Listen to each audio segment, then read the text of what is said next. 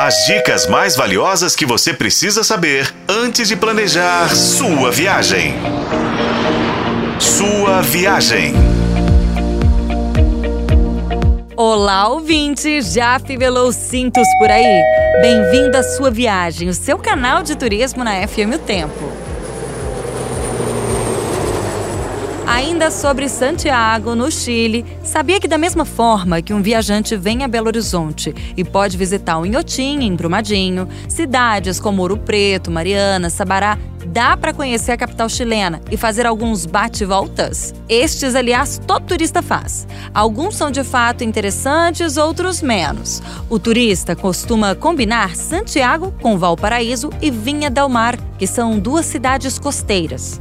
Também visitam as vinícolas, a mais famosa é a Conchitouro. Há passeios ainda a Cajón del Maipo, na Cordilheira dos Andes, e as águas termais El Pomo e Raruel. No inverno, muita gente sai do Brasil para esquiar nas estações de Portillo e Vale Nevado. O melhor no Chile é casar capital Santiago com outro destino em uma semana ou dez dias de viagem.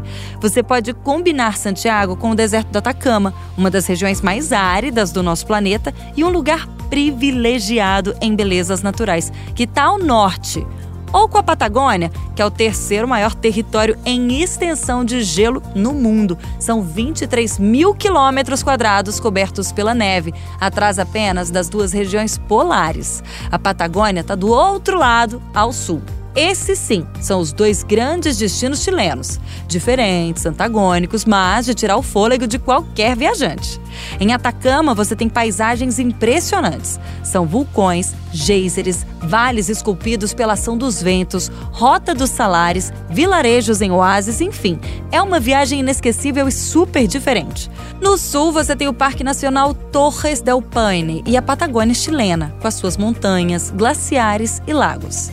Se o norte é quente, o sul é frio. Você pode inclusive contratar um cruzeiro pelo canal Beagle, refazendo a rota do naturalista Charles Darwin. Já pensou? São duas paisagens que encantam qualquer turista. O Chile é um lugar que você precisa colocar na sua agenda de viagens, e é muito sério isso. Ainda mais agora que nós, mineiros, vamos ter um voo direto da Latam de Belo Horizonte para Santiago a partir de 1 de novembro. Curtiu a dica? Então compartilha com os amigos. Com colaboração de Paulo Campos, eu sou a Renata Zacarone. E esse foi o podcast Sua Viagem. Acompanhe pelos tocadores de podcast e na FM Tempo.